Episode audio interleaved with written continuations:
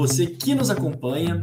Está começando mais um Toco e Teco, o seu podcast semanal sobre NFL, sobre NBA e NFL, né? Mas claro, NFL nesse. Seja muito bem-vindo ao nosso episódio de número 151. Eu sou o Jonas Faria e junto comigo está ele, Jonathan Momba. E aí, Jonathan, tudo certo? Tudo certo, Jonas. Espero que você também esteja bem, assim como toda a nossa audiência. É isso aí, né? Começou agosto, é, pouco mais de um mês para o início da NFL para valer, e nesta semana, inclusive, teremos jogo, né? É o quê? É, é pré-temporada? É pré-temporada. É, é, é Jaguars e Raiders? Sim, mas já é futebol americano, né? É um ponto. É um ponto extremamente importante, né? Já vamos sentindo o gostinho de volta e só de saber que faltam menos de 50 dias, né? Já faltam menos de 50 dias para a temporada é, regular, né? Começar. Nós que achávamos lá em fevereiro, setembro tá tão longe, menos de dois meses para a baguncinha começar novamente, né? Menos de dois meses, um pouquinho mais de um mês, né? Então, realmente, agora é aquele momento que a gente coloca o pé no acelerador para ir com todo o gás nesse início de, de temporada. É, mas, Jonathan, qual é que é o, o nosso propósito do Tocuiteco? O propósito do Toquiteco é justamente trazer os principais destaques da terra de Bill Russell. Que, bom, talvez você não tenha ouvido falar dele, não conheça, pelo menos por nome. É muito mais né, do meio da NBA, mas também aqui a nossa menção no podcast da NFL, porque esta lenda, um dos maiores jogadores da história né, do esporte da bola laranja, acabou nos deixando né, nessa semana. É, faleceu, né? Foi, foi quando? Foi segundo Calma aí, não, foi domingo. É, foi domingo. Foi domingo, foi domingo, foi domingo. Foi domingo, é, é, ah. é, o William Felton Bill, não sei por que o Bill, né? Descubro agora que o nome dele é William Felton Russell, foi então jogador e treinador de basquete norte-americano, que né, foi multicampeão pelo Celtics, acho que foi um total de 11 títulos, né? Apenas isso. Assim, uhum. quase, quase que faltou o dedo para colocar anel, né? Mas realmente um cara lendário também, chegou a treinar né, depois, foi um dos primeiros, se não, talvez o primeiro treinador negro na liga.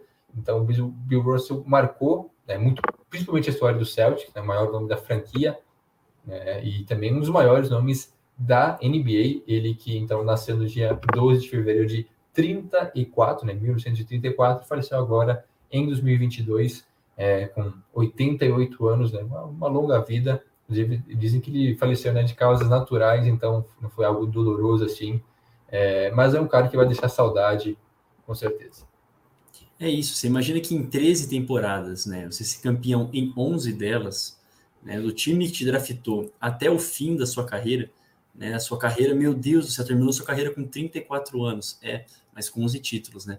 E isso a gente está falando em 1969. E então, um cara que nasceu em 1934, ele pôde literalmente ver a NBA ser fundada, pôde participar do início do tempo assim de ouro da NBA. Então, por mais que hoje nosso podcast é sobre NFL, vale toda a menção, porque é, para alguns ele é tido até como o maior esportista, né, assim, de todos os tempos e principalmente é, naquilo que tange. O, os títulos é, é inexplicável, né, assim, nosso paralelo nem Tom Brady tem 11 anéis. o Michael Jordan teve 11 anéis. Né, e ele é um hall da fama desde, se não me engano, 1975. Né, como, como eu disse, ele se aposentou em 69, aí já estava elegível ao hall da fama em 75. E ele só foi assumir as honrarias né, do, do hall da fama, a medalha, se não me engano, né, em 2019. Então também é um cara que é, tinha todo esse trabalho de extra-quadra. Né? Tinha vários aí é, engajamentos extra-quadra, então uma figura totalmente emblemática do mundo esportivo. É isso aí, João. É, nosso, então, nosso é, momento de assim, de todo tributo ao Bill Russell, e eu te diria isso no final do podcast, mas você que está ouvindo aqui agora, se quiser ouvir o da NBA, o da NBA, o título, né, o foco da NBA dessa semana, que o, o, o Juan e o Lucas gravaram, é com o foco ao Bill Russell também. Então vale a pena esse tributo a ele, se você quiser saber mais, ouça lá. Muito bem, Jonathan. E qual é que é, então, o nosso, passando aí do nosso propósito do Tocuiteco, qual é que é o tema central, o que, que nós discutiremos no episódio 151? Seguimos nossas prévias né, para a temporada 2022 da NFL, terceira semana já, e agora vamos rumar um pouco ao norte, né? Depois de duas semanas no ensolarado sul dos Estados Unidos, vamos para um pouco mais, um pouco mais não, muito mais frio e gélido norte, né? Mais especificamente aí na região dos Grandes Lagos e arredores. Estamos falando da NFC Norte, né? De Green Bay Packers, Chicago Bears, Minnesota Vikings e Detroit Lions. A gente vai repercutir então o que mudou em relação à última temporada e como chega cada uma dessas equipes para a próxima temporada, um pouco mais, faltando um pouco mais de um mês, o que a gente pode esperar desses quatro times para a temporada 2022 da NFL.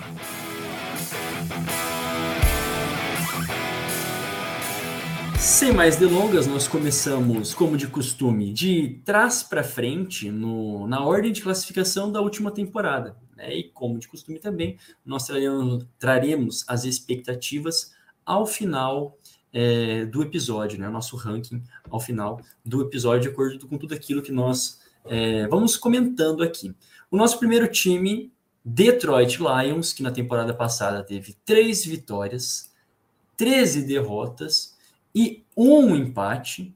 É, a equipe aí que é, perdeu a sua referência bem no ano passado, né? o Matthew Stafford, talvez o único remanescente é, de um bom talento na equipe, nos tempos áureos né, da equipe ou pelo menos. Áureo é difícil, né? Na, nesse, pelo menos nesses últimos 20 anos, Áureo é bem complicado. Mas um talento é, geracional, perdeu seu talento geracional naquela troca que envolveu a ida de Jared Goff, ex é, Angeles Rams, para também o gélido frio de Detroit, e mesmo assim também trocou técnico, né? Vale, vale ser mencionado. É, trouxeram o Dan Campbell, né, para ser o seu novo head coach, ele que era treinador do, de Tyrandes do New Orleans Saints. Então, muita coisa mudou dentro da equipe do Detroit Lions e mesmo assim eles terminaram o ano com três vitórias, 13 derrotas, um empate, porém fizeram um bom draft esse ano, né? Pelo menos assim a gente é, avaliou após o draft que conseguiram encontrar bons talentos, né? Como por exemplo o Aiden Hutchinson, o James Williamson, Jameson Williamson, né? é, Williams, perdão, Jameson Williams, e também trouxeram o DJ Chark, tudo isso para compor o ataque, né, e outros bons nomes na defesa que também a gente não vai esquecer. Mas vamos lá, Jonathan, o que, que você pode é, nos dizer a respeito de os Lions têm calibre para dar um salto além das três vitórias do ano passado?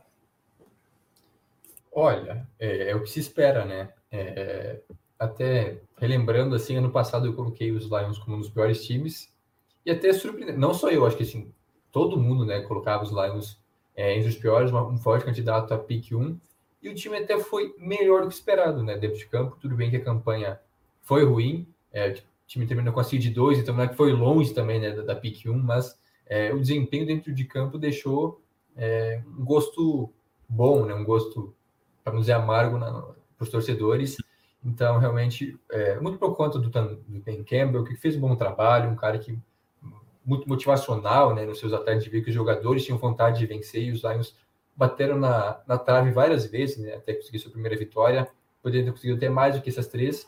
E é até interessante, gente, ó, passar aqui essas três vitórias. A primeira delas, então, só veio na semana, foi o quê?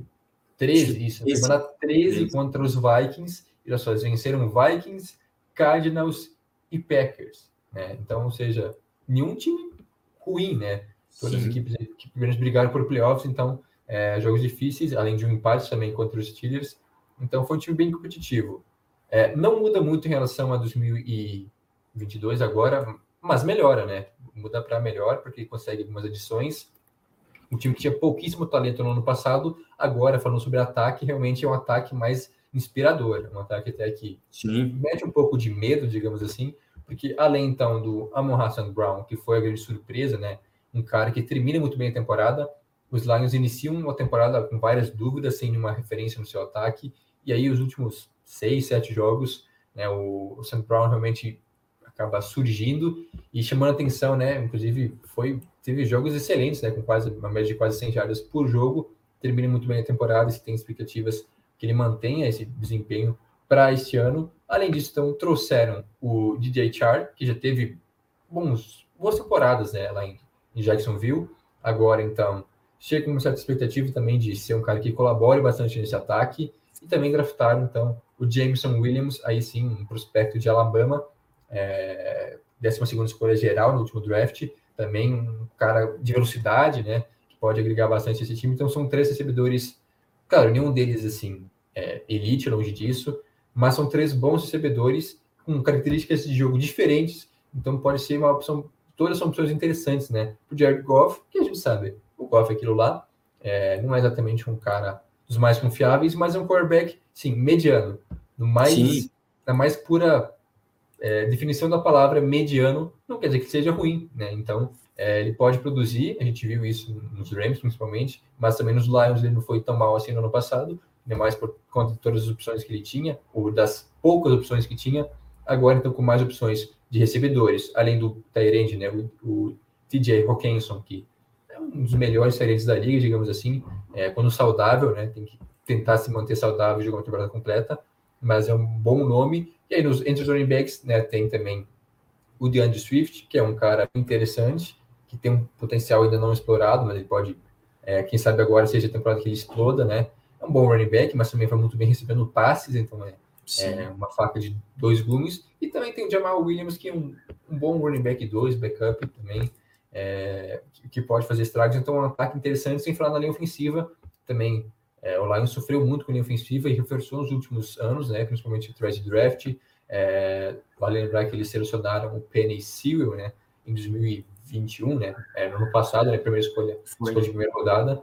Right tackle, muito bom jogador. Também é, a linha ofensiva também tem o Frank é, Hagnow, que é o hum. center, um cara já também experiente, o Jonah Jackson. Tem bons nomes aí, escolhas altas de draft, que compõem uma linha ofensiva interessante. Não está entre os melhores da liga, mas suficiente para passar calma, né? um pouco mais de proteção para o Golf, que agora sim vai ter opções no seu ataque. Então, o, ofensivamente, esse time dos Lions melhora muito em relação ao ano passado. A defesa vai comentar depois, mas um ataque que pode fazer estragos, né? Não é de longe um dos piores. Não, é, e assim, contando com, com a saúde de todo mundo, você falou de um cara que vale o melhor destaque, o DeAndre Swift, permanecendo saudável, ano passado também lutou para permanecer saudável. Ele que é novaço, né, tem 23 anos e foi a escolha de draft também de 2020, tem muito que render e ele, como uma força motriz, a gente viu a capacidade que ele tem de big play, a gente sabe que o esquema para o Jared Goff produzir é o running back e um tempo dentro de pocket, né, é, é liberar a pressão. E eu encaro a equipe do Detroit Lions é, muito consciente em dar os ingredientes para o Jared Goff, né? em dar esses ingredientes para pelo menos é, falar assim, não, não fomos displicente com o quarterback que temos. E, inclusive, são dos pontos mais legais assim, que eu vejo na, no Detroit Lions, em, nesse ano, eles terem ido com o Aiden Hutchinson, a gente vai comentar daqui a pouquinho na, na defesa, com o, o, o Jameson Williams, né, outras peças que não uma afobação em um quarterback é, é, mais um tempo de continuidade que eles podem realmente se estruturar. Quem sabe, se não for tão bem assim essa temporada, ainda ter uma boa escolha na temporada que vem é, no draft. E aí sim, né, a gente vê mirando um, um quarterback que seja ah, o quarterback do Dan Campbell, o quarterback para ser realmente investido. E como você disse, o Jared Goff não está como um dos piores quarterbacks da liga, nem de longe. Né? Ele realmente é um quarterback que tem experiência de Super Bowl, tem experiência de ter jogado assim em um grande time, né? E ele tem tudo também, a gente nunca viu, né? Mas tem tudo para, se precisar passar o bastão também, é, passar com uma certa tranquilidade. Né? E agora falando dar um pouquinho mais, pode complementar do ataque se quiser, mas também falando da, da defesa, eu acho que é importante mencionar. É né? uma defesa que conta com Michael Brockers, né, Michel Brockers, que veio também no ano passado, ex-Los Angeles Rams. Tem mais um ano de Jeff Okura, que também foi uma escolha alta em 2020, né, o é, cornerback Jeff Okura, que sofreu com alguns momentos é, com lesão, precisa ficar saudável, né, um outro expoente. O Aiden Hutchinson, que passa muito por ele, o que, que esse pass rusher vai conseguir render nesse time, o quanto ele vai evoluir dentro dessa equipe. Me lembra até um pouquinho aquilo que a gente viu do Chase Young, quando ele chegou na liga lá no Washington, é, então, só Washington, né? Não sei nem se. Não, é Washington Redskins ainda, né? Antes de Washington Football Team e antes de Washington Commanders, né? É, conseguiu ser o calor defensivo do ano. É, e o Aiden Hudson é um talento geracional também, né? um daqueles que foi pautado como a primeira escolha do draft, não foi, né? E parece que caiu no colo de Detroit, assim, até pelo clima, né? Um cara caseiro, por assim dizer, né? Que é de casa, então já tem o carinho da torcida, mas um, digamos, um personagem a que os Lions podem se agarrar, né? É, é isso aí, né? O melhor prospecto do último draft, que acabou realmente sobrando para os Lions. É uma defesa boa, é, com vários jogadores jovens e promissores que tem que dar esse resultado. Aí sim a gente pode afirmar que é uma defesa boa, né? Se esses jogadores evoluírem, contribuírem. Claro que o Hutchinson chega agora, né? Primeira temporada dele, mas a gente vê que para pass rusher até é, Calouros consegue ter um impacto grande, né? Como o próprio Chase Young. Uh, o Micah Parsons não é exatamente né, um pass rush, né, linebacker, mas também fez essa função, um jogador muito versátil, que foi extremamente bem na sua primeira temporada com os Cowboys ano passado. Então, tem essa expectativa em cima do Aiden Hutchinson para ser o diferencial. Até porque esse front seven dos Lions não é muito bom, né? Não tem grandes peças assim. É, o Jonas até trouxe aqui alguns nomes, né? É, basicamente, para além do Michael Brockers, não tem grandes coisas. Ah, tem o, o Aline McNeil, que foi uma escolha de terceira rodada do ano passado, que é um jogador interessante também de interior de linha defensiva. No, no de linebackers, é, nada demais. Tem o Chris Bird, o Alex Anzalone e também.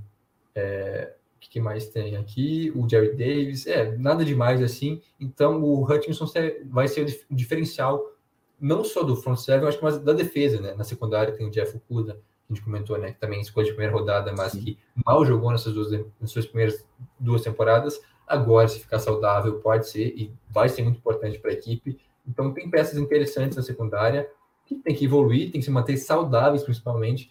E aí sim, os Lions podem brigar por algo a mais, né? Não só é, por pick de draft, até imagino que o time não vai fazer isso. A defesa é ok, o ataque, que eu acho que é o diferencial agora, né? O ataque com boas peças, e até o Jones comentou antes, é uma atitude acertada né, por parte dos Lions de não buscar um quarterback agora, é, até porque a classe do ano que vem é mais promissora. E, e, é isso, eu acho bem inteligente da parte deles de montar um time mais competitivo e aí sim traz um quarterback que pode ser o futuro da sua franquia, já tendo uma linha ofensiva melhor, já tendo opções para ele no seu ataque, uma defesa com peças interessantes. Então, ano que vem, os Lions, se tudo der certo né, nessa evolução que a gente imagina, projetando desde o ano passado agora, seguindo em 2022. 2023 pode ser um ano interessante, dependendo das situações. Aí sim, brigar por playoffs. Agora a evolução não é tão grande assim. E aí, então, esse é um ano de firmação para o Dan Campbell. Sim. Que sim, muito carismático e tal, todo mundo adora ele, mas ele tem que mostrar mais como treinador. Porque é algo que eu não percebi inicialmente, mas lendo mais né, durante essa semana, é questão de prévia. Realmente, é um cara mais aquele puxando do futebol, aquele treinador mais motivacional, o gestor de elenco, sabe? Aquele cara que sabe é, motivar seus jogadores, tal, evita brigas, e a gente pode perceber realmente que os jogadores estavam focados, estavam com sangue no olho em todas as partidas, e ele é isso aí, não é aquele cara tão técnico. Tanto que é, ele não comandava, ele não, não chamava né, as jogadas, quem fazia isso era o, o Anthony Lin, e aí sim um reforço importante para o time, né? A saída do Anthony Lin, que realmente não dá certo. É, ele não deu certo nos Chargers, agora com o corredor ofensivo nos Lions também não fez bom trabalho. A saída dele pode ser algo bem positivo para a equipe de Detroit, que agora então o coordenador ofensivo é o Ben Johnson, é um novo início também, né? Mas o Dan Campbell, então, como comentei, segundo ano de trabalho dele, um cara que chegou sem quase nenhuma expectativa, né? Porque ele era treinador de Tyrands em Nova Orleans e aí assumiu um time na NFL. se mostrou muito carismático, muito focado, aquele cara que vibrava com seus jogadores, até chorou em entrevista. Agora é hora de mostrar, para além da questão emocional, psicológica, também a questão técnica, né? De como ele vai gerir esse time e de como ele vai tirar o melhor de cada jogador. Então é um ano bem interessante, não só para é, o treinador, para o time todo dos Lions, que é basicamente um time que está em rebuild. Então é ver o que pode ser aproveitado para o ano que vem claro, ir melhorando, né? É uma questão assim, é, como disse, um processo que não vai dar resultado agora, mas que tem que ser continuado ano após ano. Muito bem, então muita expectativa. Acho que aquela palavra que define o Detroit Lions é muita expectativa, não é, a gente não deu nenhuma empolgada por enquanto, né? Descubra no final do nosso episódio como vai ser as nossas, a, a nossa, o, o nosso recorde para a equipe dos Lions. Mas o nosso próximo time aqui, e eu acho que é, a, a, situação desse time é um pouco mais delicada, assim, pode implodir nessa temporada, tá? Não quero é, ser também o anunciador do apocalipse dentro do, do Chicago Bears, né? Já dando aqui de cara, Chicago Bears que teve seis vitórias e 11 derrotas no, no ano passado. Assim, eu começo o meu ponto. Né? Nós temos aí o segundo ano do, do Justin Fields, que é, ainda não é uma, nossa, um ano para se provar. Porém, já tem que mostrar serviço, né? Isso é, isso é fato. Ano passado não foi favorecido, isso é claro. Os, os Bears trocaram. Ano muito menos. É, exatamente. Trocaram o Matt Neg e trouxeram o Eberflus. E aí a gente pensa, beleza, ok. O que será do ataque, que era o, a grande expectativa do time, já que a defesa tinha algo a mostrar. E mesmo assim, senhoras e senhores, para falar as claras, um ataque que já não era dos mais empolgantes no ano passado, tá? Esse ano. Perdeu o Allen Robinson, perdeu o Marquis Godwin, o, é, é o, é o Marquis Godwin, né? Perdeu também a, a, o, o Marquis Godwin. É, quem mais? Deixa eu ver. É, perdeu na defesa o Kalil Mack, precisa ser mencionado, na defesa que tinha algo de, de assim, potencial, perdeu né, o Kalil Mack. E quem que eles trouxeram, né, para quem sabe renovar isso aí? Nikhil Harry, nos últimos dias, né, Nikhil Harry, que também é, tem a chaga de ser uma escolha precipitada, quem sabe aí, do, dos Patriots. Uh, trouxeram Ryan Griffin, né? Se não me engano, não lembro se Ryan Griffin, acho que trouxeram. O Equanimous Sam Brown também, né? E é basicamente isso, falando aqui do ataque, daquilo que eles trouxeram de peça renovada para esse ano. Não tem muito mais uma adição que você fala, ah, e o Velos Jones, né, via draft. Mas e aí? O que tem de empolgante para esse ataque? Qual é a saída para esse ataque do Chicago Bears nesse ano mostrar algo de diferente. O que tem de empolgante nesse ataque? Me fala. É isso. Não, sim, para dizer que tem alguma coisa empolgante, né? Ele, mas aquilo lá que eu comentei já. E se forçar o, e, e, se forçar um pouquinho o Dave, o Dave ah, Montgomery sim. e o Darnell Money, que a gente não sabe como pode reagir agora como sendo o principal recebedor, né? Mas é, não, realmente, o, o Montgomery vem de uma temporada muito boa, né? De ascensão, digamos assim, acho que foi até top 5, termina a liga, é, a temporada como top 5 na liga em jardas terrestres, o próximo a isso. É, veremos se ele vai manter esses bons números para 2022. Para o bem do torcedor do Chicago Bears e do Justin Fields, esperamos que sim, né? Até o próprio Eberflus já comentou que a tendência é utilizar mais o jogo terrestre, mas é, nessa temporada, né, mais jogadas envolvendo os running backs, também é, run pass option que é, não é nenhuma novidade, né? Tratando de um novo treinador, né? De um início de ciclo, todo mundo diz isso, né? Que ah, vamos usar mais jogo terrestre, preservar nosso quarterback. O problema é que não fizeram primeiro porque não reforçaram a linha ofensiva, até na verdade trouxeram, né? Essa semana, então, para semana passada, para não dizer que estou mentindo aqui, trouxeram o Riley Reef, né? Que estava em Cincinnati, é, que deve ser o left tackle titular, um nome interessante, mas também não é exatamente um dos melhores left tackles da liga mas melhor do que as opções que Chicago tinha. Então, uma linha ofensiva com vários jogadores jovens é, que ainda não se firmaram. Muitas Assinaram com o Lucas Patrick também, que era do de Green Bay, né? Mas é. também é outro que a gente fala, achei um titular, mas. Mas e não era nem titular lá em Green Bay. Né? É, então... não era, não era. É, vai ser o center, né? Provavelmente o center é. titular. E aí, então realmente o Justin Fields vai ter um ano importante agora, sua segunda temporada. O primeiro ano não foi tão bom assim, ok, teve seus pontos positivos, mas também muitos pontos negativos. É, o, ataque aéreo muda também, perde a sua principal peça, né, que era o Allen Robinson, e agora então... Tudo aproveitado a vida inteira. Exatamente. Veremos como é que vai ser agora com o Darnell Mooney sendo o recebedor número um desse time, se bem que ele já era o alvo mais acionado, né, o alvo preferido do próprio Justin Fields, então não muda tanto assim, mas agora como receiver 1 ele vai ter a questão de é, vai ter que ser mar, vai ser marcado pelos melhores corners da liga, né? É, então já é um desafio a mais, né? Os adversários então agora vai ter que lidar com essa marcação do, do melhor adversário, né? Do meu jogador do time adversário, é, que pode acabar sendo um problema para ele também. E para além disso, é, Byron Pringle, ex-Kansas City Chiefs, é, Nikhil Harry, que foi um, boost, né? Até que se prove contrário dos Patriots, e aí trouxeram né, o Velos Jones na terceira rodada do último draft. Nenhum desses caras chama atenção. E fazendo uma rápida comparação com, é, com Detroit, o ataque dos Lions é muito melhor que os dos Bears agora, né? Você pega os, os recebedores, por exemplo, Sim. eu acho que o Mooney não chega a ser melhor que nenhum dos três que a gente citou, né? Dos, dos Será que não? Lions. Ah, o Darnell Mooney, pelo assim, que eu vejo, a produção às vezes não é tanta, mas ele tem umas mãos bem seguras, assim, sabe? Tem umas é, caras, tava lendo um texto a respeito é. de algumas características, mas sempre muito subaproveitado, né? Não teve como se fosse, ah, muita comprovação para realmente falar, ah, não, ele dá para é, dá para ser o cara. É aí que tá. Vai ser muito... temporada para se mostrar, né? Exato. Não só ele, como quase todo mundo nesse ataque, né? Nesse time dos Bears. O Colkemet, né? Que agora vai ser então, um, um outro alvo principal, né? O Tyrande, que também tem o potencial de crescer, né? Da escolha do ano passado, se não me engano, um ano retrasado, novão também.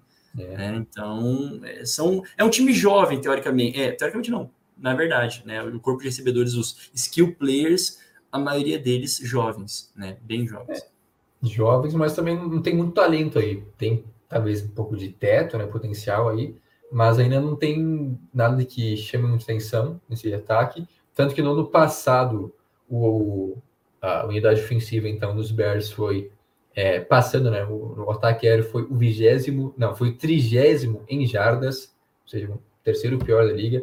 É, terrestre até que foi bem, né? Foi o 14, né? Muito por conta do, do Montgomery, né? Chamando responsabilidade, mas passando a bola foi muito ruim, até porque o próprio Justin Fields teve problemas, né? É, nos jogos que Sim. foram que 12 partidas que teve, acho, é, teve vários, ou, basicamente algo em torno disso, né? Acho que titular uhum. até menos, mas teve algumas dificuldades. Agora, então, imagino que ele deve ter uma evolução, mas aquilo lá que eu já bati na tecla durante a a temporada, né, a intertemporada, de que a escolha dos Bears é pouco questionável, né, porque eles trazem um Matt Eberflus, um excelente corredor defensivo, né, por muito tempo em Indianápolis, mas não é um cara que, que vai desenvolver, né, o, o Justin Fields. Se imaginava, né, se esperava que fossem buscar uma mente ofensiva, um cara para desenvolver o seu quarterback, já que consegue um grande talento, né, é, o Justin Fields cai no colo dos Bears no último draft, então se imaginava Sim. isso. Como eu comentei, quem deve fazer isso, então, é, é o Luke Gatsby, né, que vai, é também novo agora coordenador ofensivo da equipe, que vai ser responsável por essa evolução, para acompanhar um pouco mais é, o Justin Fields. Então, é, veremos, né, cara? É, muitas dúvidas nesse ataque. É, basicamente, é, é, o ano de, de provação. Ok, não, não acho que se for muito ruim, é, vão se desfazer dele, mas a questão é essa: se os Bears tiverem uma campanha é, muito ruim. Imagino que vamos ter, uma, vamos ter uma campanha ruim, assim, top 5 no draft. Vamos ter uma pique boa, vários quarterbacks talentosos. Se o Justin Fields não faz um trabalho assim, não tem uma evolução, quando vê os Bears podem entrar de quarterback no, no próximo draft. Então, não, tem uma pressão já em cima do Justin Fields, ele precisa mostrar Vixe. trabalho, só que os Bears não deram um apoio para ele. É basicamente você tá, sei lá, ensinando uma criança a nadar, né, seu filho a nadar, e joga ele lá na piscina, se vira aí, aprende sozinho. É basicamente Sim. isso porque não deram opções, não deram armas para ele, seja, seja recebedor, seja proteção na linha ofensiva. Então, basicamente, se vira aí é, e vai ser basicamente o Justin Fields por conta própria, né? Corre para sua vida, basicamente. E eles perderam, além disso, é, na verdade, não, não perderam, reforçando isso que você disse, né, Jonathan? Eles trouxeram no draft o Kyler Gordon, um cornerback, e o Diacon Brisker, um safety. E você fala, meu, não é que eles são ruins, mas precisa. É, era essas as peças que Focaram precisavam. defesa, né? É, essa aqui, é, era isso que precisava. Então, sei lá, sabendo né, da, do Eberflus e tal, e vamos lá, vamos dar um gás ainda nessa defesa, que perdeu uma grande referência no Kalil Mack, né? É, além de perder uma grande referência no Kalil Mack, tem aí um dado que o Robert Quinn, ele não se apresentou né, os primeiros minicamps, então o Robert Quinn é outro que não é que tá tão feliz assim. Ele teve um ano muito bom no ano passado, assim, isoladamente, ele teve 18,5 sacks, foi uma performance assim absurda, né? Realmente excelente. Só não foi a melhor temporada dele em questão de, de sec mesmo, ele só perdeu. Eu acho que ver. foi, hein? De sec eu, foi. Eu, eu tinha visto, tinha alguma outra que tinha 19. Eu vou ver se consigo confirmar certinho. É, se de. É, teve em 2013, ainda no então St. Louis Rams, né? É, 19, 19 secs. Né? É, bom, enfim. E aí conseguiu repetir, basicamente isso, aos 32 anos, né? Agora tá entrando nessa temporada aos 32 anos. Ele que era né, a dupla de peso com o Kalil Mack, então tem essa questão de ah, um pouquinho de é, insatisfação. Tem que ver realmente como, é, como se apresenta esse ano, como, como vem, né? E fora isso, como te disse, tem a, esse foco na defesa, e no mais, é uma aposta nisso, né? É, o Jalen Johnson, se não me engano, volta à, à rotação, ele estava é, lesionado também na, no ano passado, cornerback, né? Tem aí mais um para voltar na à rotação.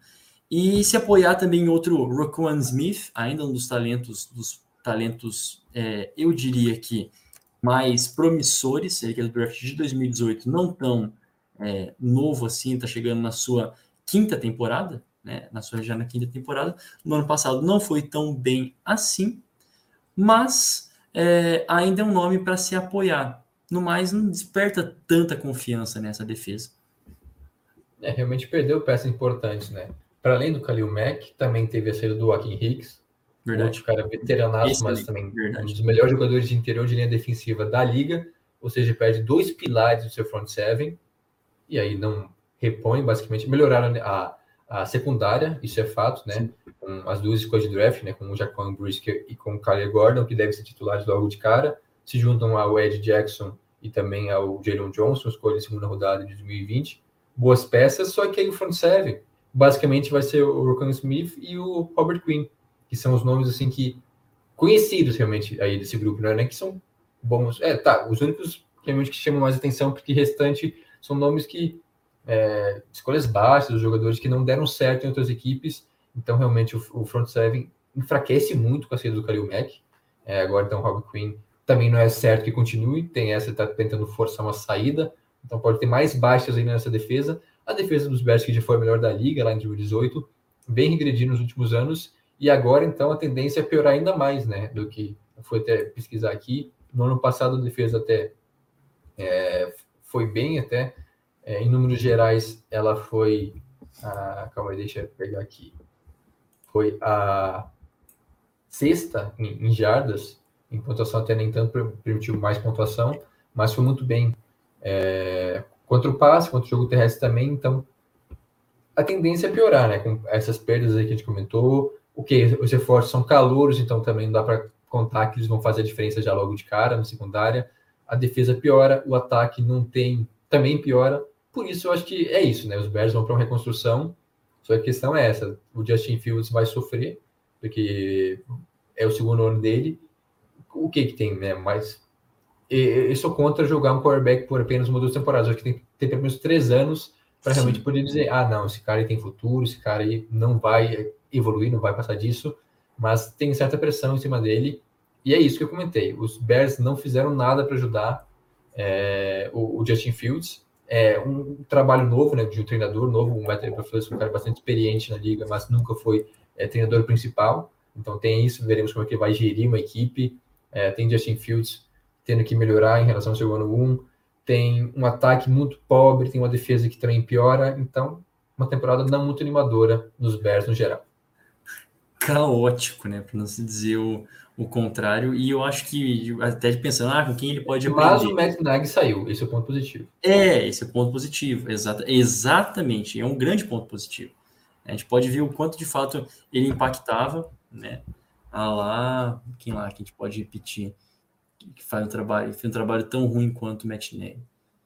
Ah, bom, fato é que eu estava pensando aqui, quem que Justin Fields seria como referência? Acho que o, agora o QB2 é o Trevor Simeon, né, vindo do New Orleans Saints. Então também assim é, em profundidade ali na posição é realmente Justin Fields e Cia, né? E para o bem de toda de todos os Bears que eles se mantenham saudáveis. É, bom, vou passar aqui então para o nosso momento merchan, é, rapidinho. Se você não acessou o nosso site, acesse nosso site, tocoiteco.com. Lá você confere todos os nossos textos sobre NBA, sobre NFL, vale a pena.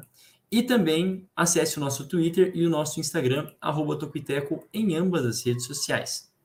No nosso Facebook é facebook.com barra Tocoiteco e a nossa newsletter é tocoiteco.substack.com você pode ouvir o nosso podcast pelo aplicativo da Aurelo, pelo aplicativo do Spotify, da Apple Podcasts, no Stitcher e no Google Podcasts. A gente faz um apelo todo especial, se você puder nos acompanhar pela Aurelo, porque na Aurelo nós somos é, bonificados. Cada play que você dá, cada é, podcast nosso que você faz o download, nós conseguimos, uh, nós somos bonificados com uma quantia é, financeira, né? Então você considere nos ouvir pelo aplicativo Orelo, se você quiser baixar o aplicativo, é, nos ouça por lá. E se você está pelo YouTube, se inscreva no nosso canal, dê o like, ative as notificações e chega junto com a gente. Porque agora nós vamos falar a respeito do Minnesota Vikings. O Minnesota Vikings, que foi a segunda equipe, né, a, o vice da NFC Norte, e já há algum tempo né, é um dos times que brigam pela NFC Norte, mas sempre parece faltar aquele gás para bater o Green Bay Packers. E no ano passado também não foi diferente. Foram oito vitórias e nove derrotas, numa temporada ímpar, literalmente. Não temos mais é, 16 jogos, e sim 17. Ficou negativado, não teve a oportunidade de fazer mais do que isso. Porém, com um ponto extremamente positivo, né? totalmente empolgante, que é realmente a performance do Justin, é, Justin Jefferson, né? o Jetas, cada é, cada ano que passa, quer dizer, mas um ano também para lá de é, especial para ele. O, o, o, Kirk Cousins, você fala Christian Kirk, o Kirk Cousins é, mostrando precisão, mostrando mais segurança, carinho com a oval, né, com a bola oval. E é fora isso, um time que se mantém né, para essa, essa próxima temporada. Trouxeram um um head coach ofensivo, por assim dizer, não que ele seja um cara que ofende os outros, mas com uma visão de ataque, o ex-coordenador de ataque do Los Angeles Rams. Me fugiu o nome dele exatamente, me fugiu o nome dele, depois eu pesquiso aqui. Mas vale lembrar. O'Connell, isso mesmo, quer ver o O'Connell? É o O'Connell. É... O'Connell ou O'Connor? O'Connell. O'Connell para ver se dá um gás nesse time que também parecia capengar, né? parecia ficar aquém da sua, digamos assim, do seu potencial sobre a tutela é, Mike Zimmer. do Mike Zimmer, né? Hans Zimmer, olha, tudo, tudo bem louco de, de nome aqui, compositor. Diga aí, Jota Mumba, ataque do Minnesota Vikings. Esse ano vai mais além? Olha, é, o, o problema não é ataque, né? O ataque vinha produzindo nos últimos anos. O problema é defesa, olha só que engraçado, né? Se inverteram os papéis lá em Minnesota Sim. depois de um tempo. Mas é, é, interessante, ao mesmo tempo que é empolgante, também é um pouco intrigante, né? Como é que vai ser esse primeiro ano do Kevin O'Connell, um cara que, sim, foi coordenador ofensivo dos Rams nos últimos, nas últimas duas temporadas, trabalhou com o McVay, vem nessa mesma linha de trabalho, também trabalhou no, no ataque de Washington, né? Na época ainda foi coordenador ofensivo, é, é, treinador de quarterbacks, inclusive já trabalhou com Kirk Cousins, que é um ponto positivo nesse caso, já conhece o seu quarterback, que vem de uma das suas melhores temporadas na carreira, a melhor nos Vikings, não, não tenho exatamente os números aqui, mas foi muito bem no ano passado, no geral, foi mais preciso, teve poucas interceptações, então a tendência é ele manter isso, e não depende só dele, né? Acho que ele fez um bom trabalho, Claro que sofreu com várias lesões, seja no ataque, seja na defesa. Tem Dalvin Cook, que é um dos melhores running backs da liga, se time estiver saudável também é um baita reforço. E aí o próprio Adam Thielen também perdeu vários jogos no ano passado. O Justin Jefferson meio que foi o grande ponto positivo, né? O cara que elevou esse ataque. É, também tiveram a perda do Irv Smith Jr., que é o Tyrande. Se todo mundo ficar saudável, é um baita ataque, né? Seja Cousins, seja Jefferson, Thielen, é, o próprio Cook, o Smith Jr. Então tem boas peças. A linha ofensiva é ok. Draftaram o Christian Darson no ano passado, né? Escolha de primeira rodada que não foi tão bem sendo seu ano de calor, mas é um cara com muito potencial, né? Para left tackle, que pode ser, deve ser o futuro né, da franquia. Então o ataque não é o problema. O que que agora tem algumas mudanças. Talvez o ataque fosse até um pouco subutilizado, né? Com o Max Zimmer na última, na última temporada, porque desde que o Stefanski saiu, né? O Stefanski, era coordenador ofensivo, foi para os Browns, o ataque até sofreu um pouco mais, mas por conta da qualidade das peças se manteve entre os melhores. Já a defesa, que a, o Vikings também, um time conhecido por suas, por suas defesas, vem piorando as últimas, as últimas duas temporadas, pelo menos, acho que foi, foram bem ruins, muito por conta também de lesões, de jogadores que saíram. A defesa de Minnesota decaiu bastante é, nas últimas temporadas. No ano passado, então, foi a trigésima em jardas, é, a 28 se tratando contra o passe e a 26 contra a corrida. Então, no geral, foi bem ruim nos dois, né? O aproveitamento baixo, também não pressionou muito o quarterback. E aí, por conta disso, trouxeram reforços, né? Para o setor defensivo, a chegados, então, quer dizer, não tantos reforços assim, né? É mais a, a edição do Zadarius Smith, que trocou os Packers pelos Vikings, então vai ser interessante ver como é que vai ser. Tem o Daniel Hunter, que também um cara já veterano, que se lesionou e perdeu boa parte da última temporada. É, se ficar saudável também é importante para essa defesa. Então o pass rush melhora muito em tese, né? Com o Hunter saudável e com a adição do Zadarius Smith. É uma, uma nova defesa, basicamente. Né? Não exatamente uma nova defesa, mas vai ajudar demais né, no pass rush, que também foi um dos pontos fracos na última temporada.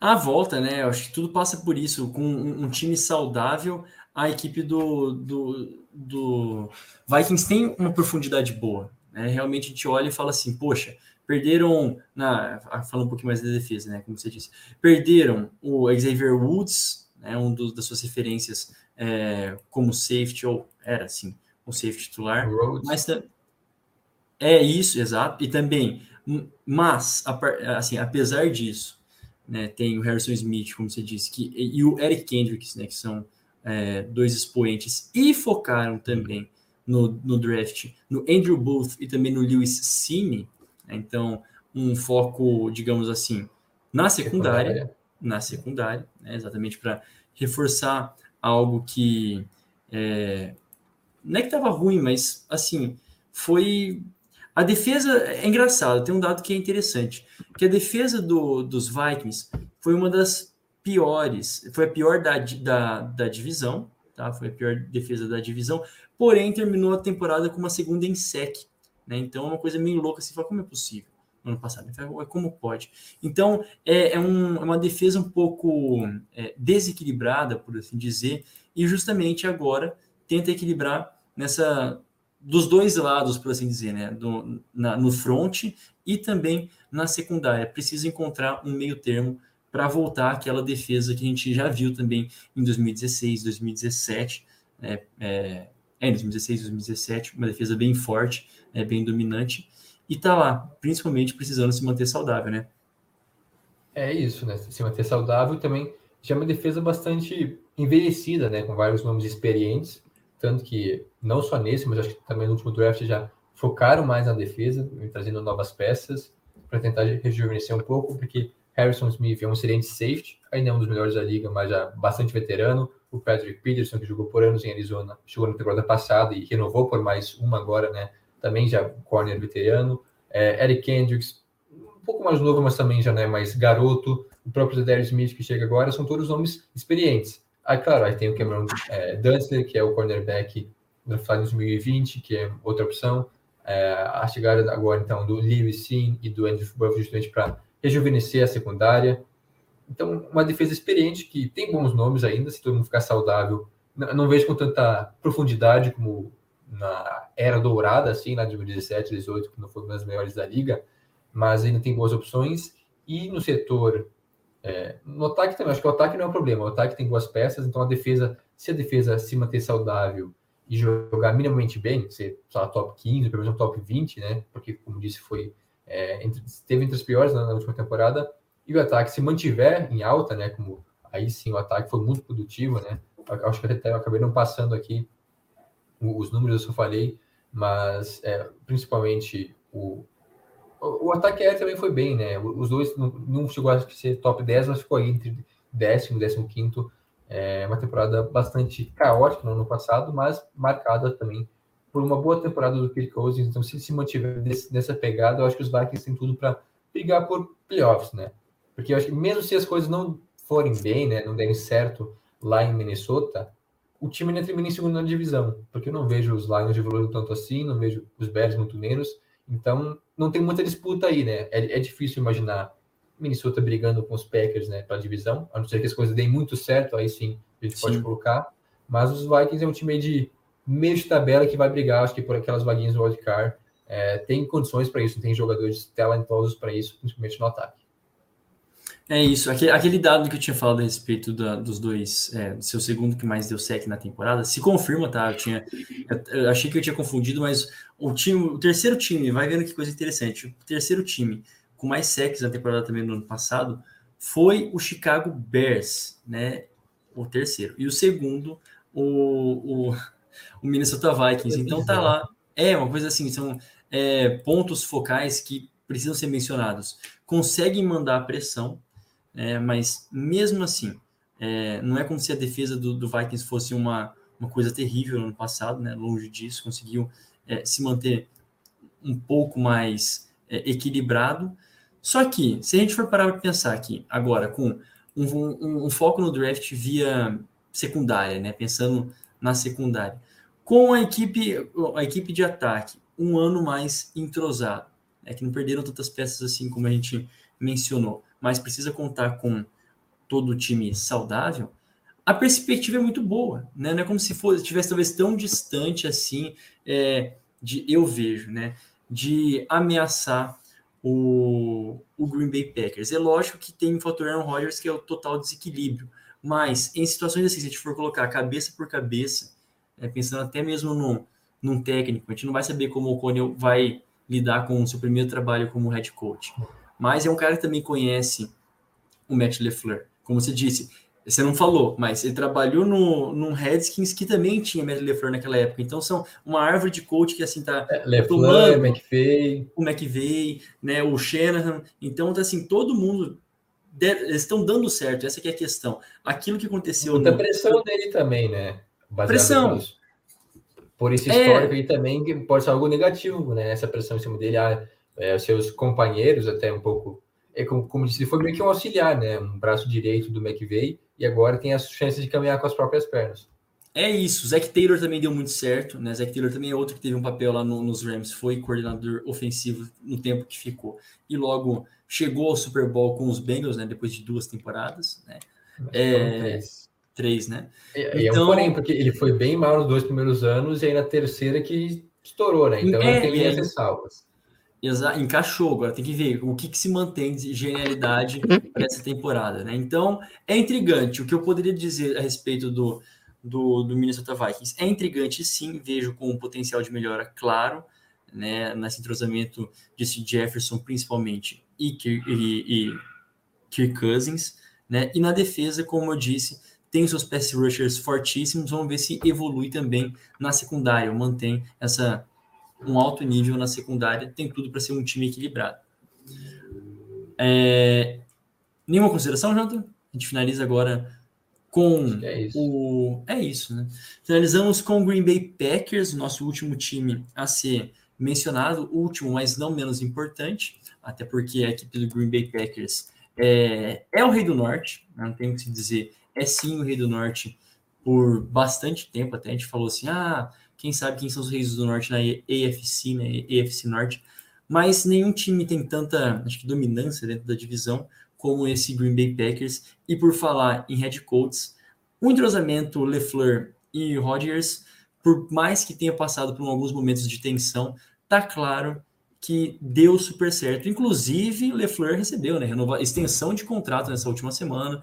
É, então, assim, o clima é bom, né? A culpa não está sendo jogada para ele, nem no Rodgers, encontraram meio termo. Inclusive, o Rodgers também teve um contrato é, exorbitante, né, que também recebeu é, nessa temporada. Perdeu sim o Devante Adams, que é uma, na verdade, uma grande perda, mas a gente vai poder realmente medir né, quão grande é essa perda do Devante Adams para um é, quarterback do calibre do Aaron Rodgers. Perderam também o, Marquis Valdez Scantling, o Equanimo Sam Brown, então assim, realmente perderam todos os seus recebedores que poderiam contar né, com mais força.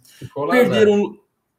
É, tirando o Allen Lazar, né, que a gente percebe que é um, um, um wide receiver que consegue ser elevado pela qualidade do Aaron Rodgers. Perderam o Lucas Patrick, como a gente acabou também de mencionar é, um pouquinho antes, né? Mas não era o center titular. É, perderam o Zadarius Smith, isso é importante de ser mencionado agora, falando da defesa no linebacker. Porém, é, assim, mantiveram o Aaron Rodgers, e isso é uma coisa bastante importante. Renovaram o contrato com o Jair Alexander, né, cornerback. É, então, vamos ver, né, vamos ver se essa vai ser a última dança aí do Aaron Rodgers, assim, por mais que o contrato dele diga é. que é um pouco mais do que isso, eu encaro o Aaron Rodgers como um dos quarterbacks mais pressionados, sim, dessa temporada. Não em mostrar serviço ou provar alguma coisa, não, mas em dar o resultado que é esperado, já que Green Bay tem tantas temporadas boas mas chega no playoff, derrete, basicamente. E é engraçado isso, né, cara?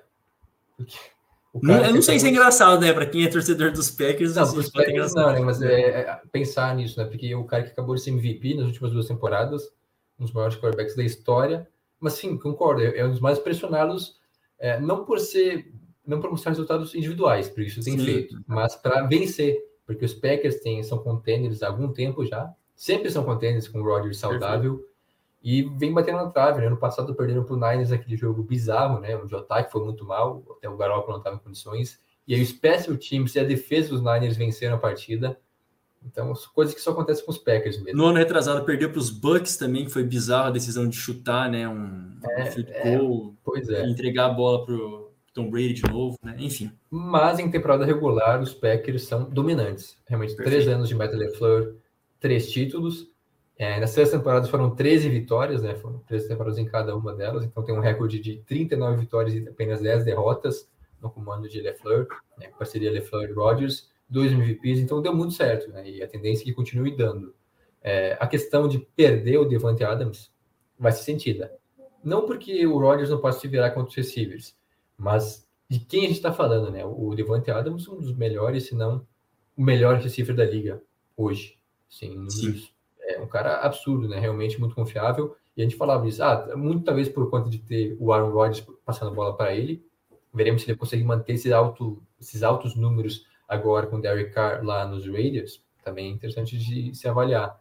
Perfeito. Mas é isso, né? E também perderam o, o Valdez Scantling, ok, que estava longe de ser o recebedor mais confiável, acho que era o terceiro na lista, né, o terceiro receiver do time, mas o cara é muito utilizado em bolas de profundidade, teve vários touchdowns assim, teve uma jardagem bem alta até no ano passado, muito por conta dessas recepções longas dele para 20, 30 jardas. Então é um cara interessante também utilizado pelo Rodgers. E agora então é um ataque que os Packers optaram por não tentar trazer uma estrela, pelo menos por enquanto não trouxeram.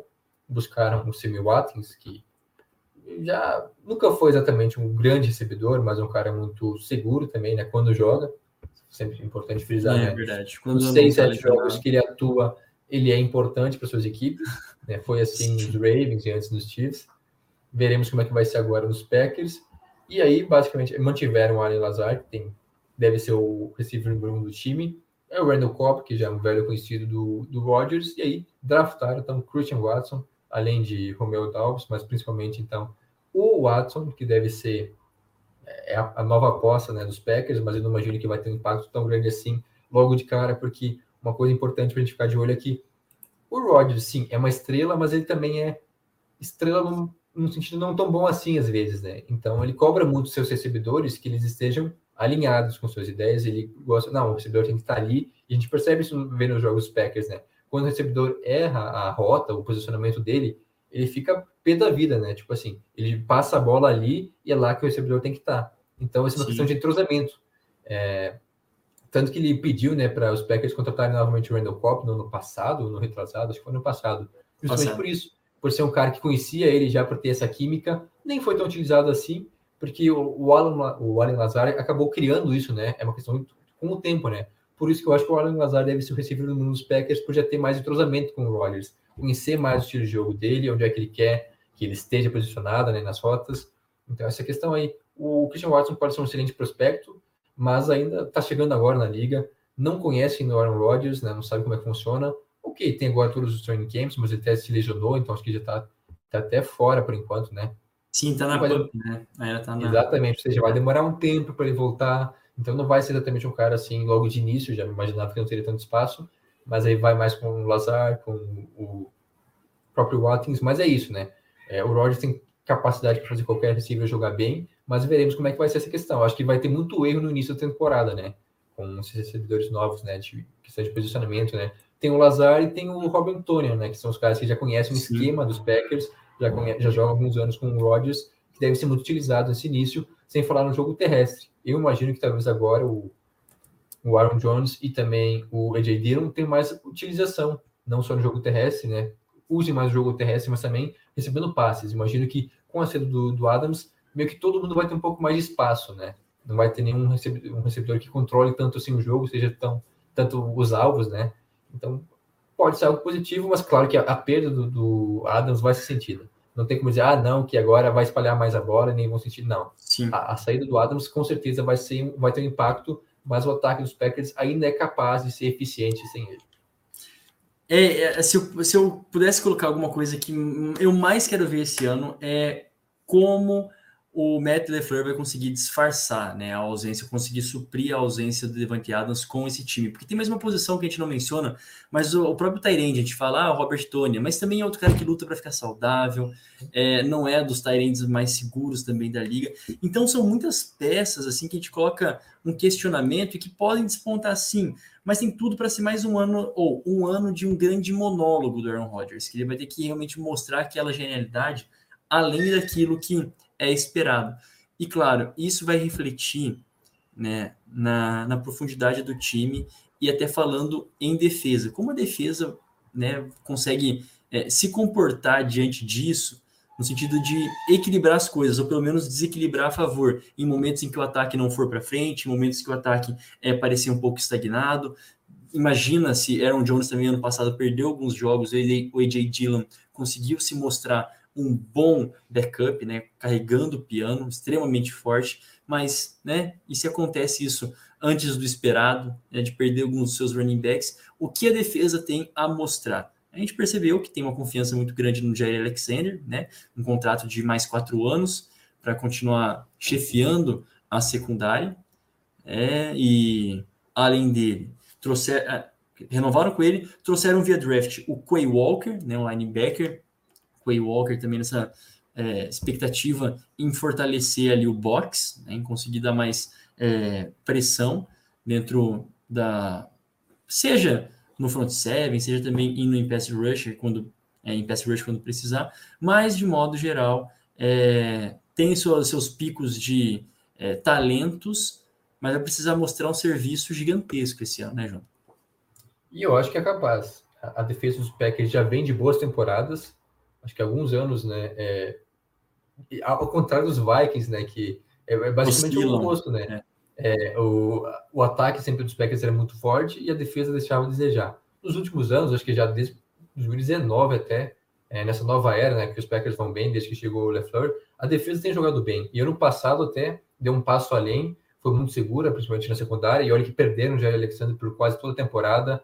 É, chegou lá o Rachel Douglas, teve uma temporada da vida dele, tanto que renovaram com ele também. É, o próprio Calouro, né, o Eric Stokes, teve um bom aproveitamento, não, não pelo menos não, é, como posso dizer, não cedeu, né, não, não foi um ponto negativo Sim. dessa equipe, teve, foi seguro até, apesar de ser um calouro. Então a defesa é essa, fora que focaram na defesa. A estratégia clara, né, as duas principais escolhas de draft foram no setor defensivo, é, a adição então do Quay Walker, um excelente linebacker. Os dois reforços, na verdade, né, tanto o Quay Walker quanto o Devon Wyatt, vieram de Georgia, a melhor defesa do college. Pois é. É, o o Quay Walker é um linebacker que deve já ser titular logo de cara, entrar na rotação, que é um cara que pode ser utilizado também contra o jogo terrestre, que é algo importante, né? Se bem que tem o Devonta Campbell também, que é bom- um bom parador de corridas, mas o Quay Walker já vai ter espaço logo de cara. O Devonta Wyatt talvez não seja titular de cara, mas vai entrar na rotação, porque os Packers já têm uma linha defensiva consolidada há algum tempo. É, boas peças, que talvez não seja para agora, mas para o futuro, né? Tá já reju rejuvenescendo essa defesa e a secundária, aí sim, com o Jair Alexander, com o Eric Stowe, com é, o, o Adrian Amos, com quem que é o outro ainda? O Darnell Savage, que é outro, Ah, é corner- Savage. é, outro Uhum. safety. Bons nomes, então. Assim falar no Rashan Gary, que teve uma excelente temporada no ano passado, fez a melhor temporada até agora da carreira. Veremos se vai ser só um pico, assim, ou se ele vai manter esse alto nível. Então, uma defesa com ótimas peças, com basicamente num buraco, com profundidade.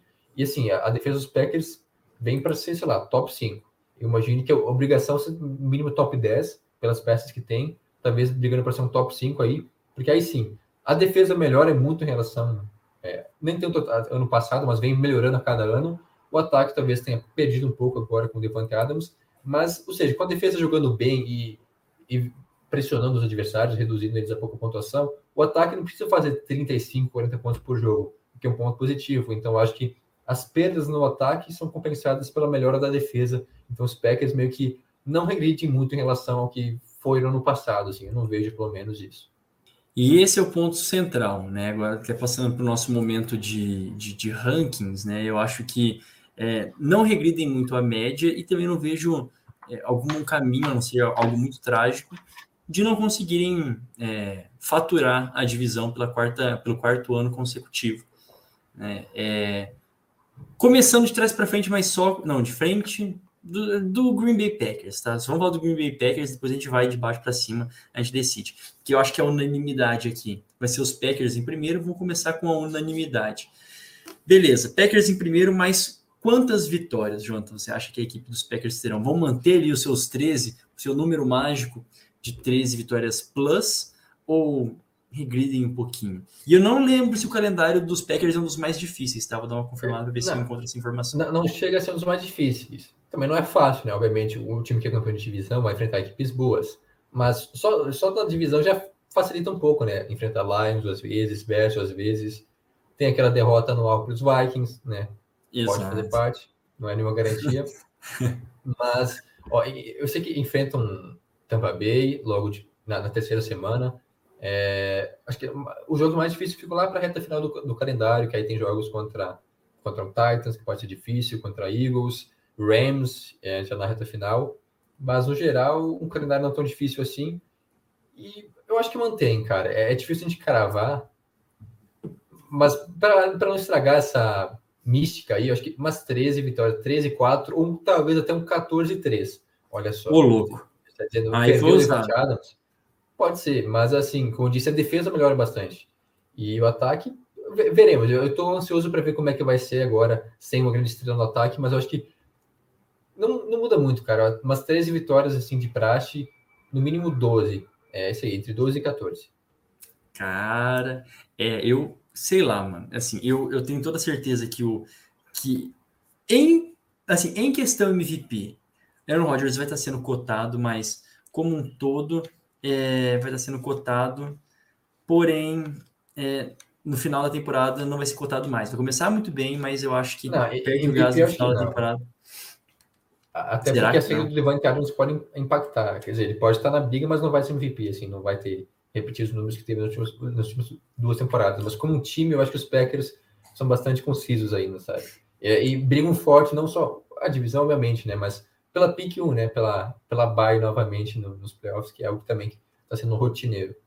Tá bom, se for para pensar na NFC faz sentido. Eu ainda acho que vão ser menos que 13 vitórias, tá? Não ficaria espantado se fosse 11 vitórias e 6 derrotas, aí, tá? Não ficaria espantado. Ainda assim, suficiente para vencer a divisão. Isso porque agora nós vamos lá para o nosso último colocado. Jonathan Mumba, quem se coloca como último colocado dentro dessa divisão que vai regredir a média ou que vai permanecer no marasmo? vou inverter então, do, do primeiro para o último. É isso, é, vamos falar lá de baixo. A gente falou da unanimidade, agora vamos para aqueles que são. Não, acho que.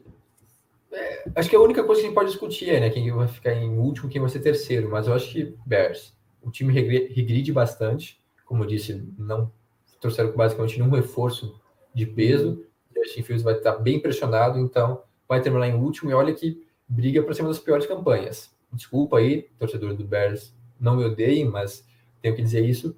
Não sei se vai ser pick 1, é um time, é um candidato. Mas acho que sim, é, certamente estou cravando que é, vai ficar entre os cinco piores times. É, vai ter uma escolha, então, top 5 aí, né? É, entre as cinco piores campanhas, com quatro. Não lembro quando eu coloquei para os Falcons, por aí, três ou quatro vitórias. Assim, não tô Vou- muito otimista. É, não. vou, vou, vou com o redator. Quatro vitórias e 13 derrotas aí. Tá de bom tamanho, né? Quer dizer, não tá de, nem de. Tá de péssimo tamanho, mas é o que vai dar. Não é o ideal, mas acontece. Quatro vitórias e 13 derrotas. E aí, em terceiro, aqui em terceiro realmente vai ser interessante. Quem que a põe em terceiro, né? Detroit Lions ou Minnesota Vikings? Ô, louco.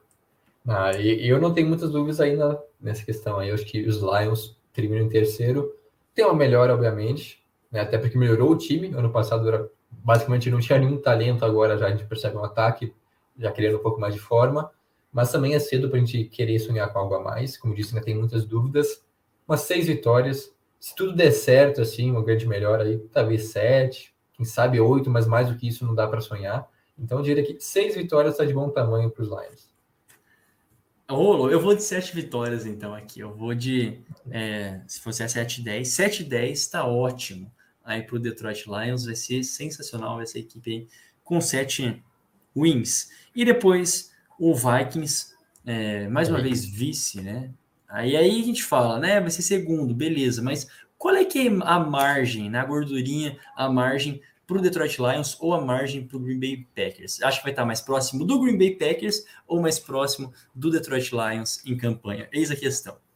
Vai ficar no meio do caminho. Então você fala que um. É, vai, fala, pode falar. É, é que depende, né? A gente tem um palpites diferentes, né? Quanto ao Packers, né? Então, mas eu acho que vou dar mais um voto de confiança para os Vikings.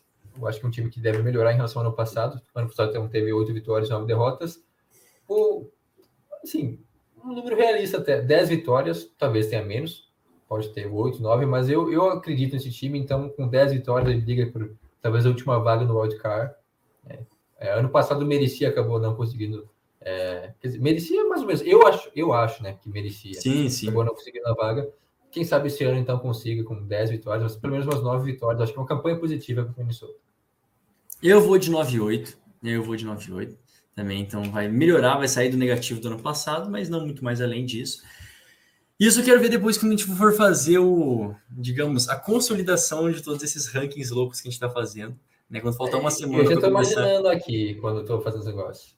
É, então. Eu tenho que depois, eu tenho que fazer esse trabalho de, de curadoria, de pegar, é que eu não tô anotando, eu tô rateando, mas podia ter pegado todas, as- todos os palpites nossos para depois a gente fazer isso e postar no final da, da temporada. Quer dizer, no final da temporada não. No final da pré-temporada. Daqui a Na pouco, semana- na verdade, né? É verdade, daqui porque quatro semanas, né? Daqui um mês. Daqui Não, acho que a gente inicia antes, né, para não deixar tudo amontoado assim. Então daqui a mais Sim. duas, três semanas. É que eu tava, eu, tava, eu tava pensando em mandar postar os tudo de uma vez só, sabe? Assim, uma tabelona com todos, assim. Enfim, Ah, mas aí pode é, ser, mas aqui é, é. acho que não é Discussão. legal tipo, um por um assim para gerar um embate maior, porque assim tu larga todos aí acaba não tendo todo aquele discussão assim, né? Muito bom. Então aqui tanto acompanham com a gente eu também. acho. É, acompanhando conosco discussões de pauta ao vivo, né, no nosso podcast. Eu adoro Isso cara. É fantástico. Esse é o Tocuiteco. É, alguma coisa que a gente esqueceu, Jonathan? Então ficou assim, né? Green Bay, Minnesota, Detroit Lions e Chicago Bears, o que muda da temporada pra, passada para essa, é essa inversão do terceiro e do quarto lugar, e claro, as classificações, ah, os recordes desses dois últimos. Né? É é meio chato essa divisão, né? Porque todo ano os Packers ganham e todo ano tem um time muito ruim. É. Vamos ver, né? Vai que esse ano nos surpreende. NFC Norte nos, nos, nos surpreenda. E o Tocuiteco vai ficando por aqui. Não se esqueça de nos seguir no nosso Instagram e no nosso Twitter, arroba Tocuiteco, nas duas redes sociais. E também no nosso Facebook, facebook.com barra Tocuiteco. Acompanhe nosso site, tocuiteco.com, e assine nossa newsletter tocoiteco.substack.com. Ouça nosso podcast semanal sobre NBA, como anunciei, especial Bill Russell né, no início do podcast. E siga também os nossos perfis pessoais, meu arroba Jonas Faria no Instagram, Jonas Faria Underline no Twitter e o seu, Jonathan Momba. Arroba Jonathan Momba. Muito obrigado a quem nos acompanhou até agora e a gente volta na próxima semana com mais um episódio do Topiteco NFL. Tchau, tchau.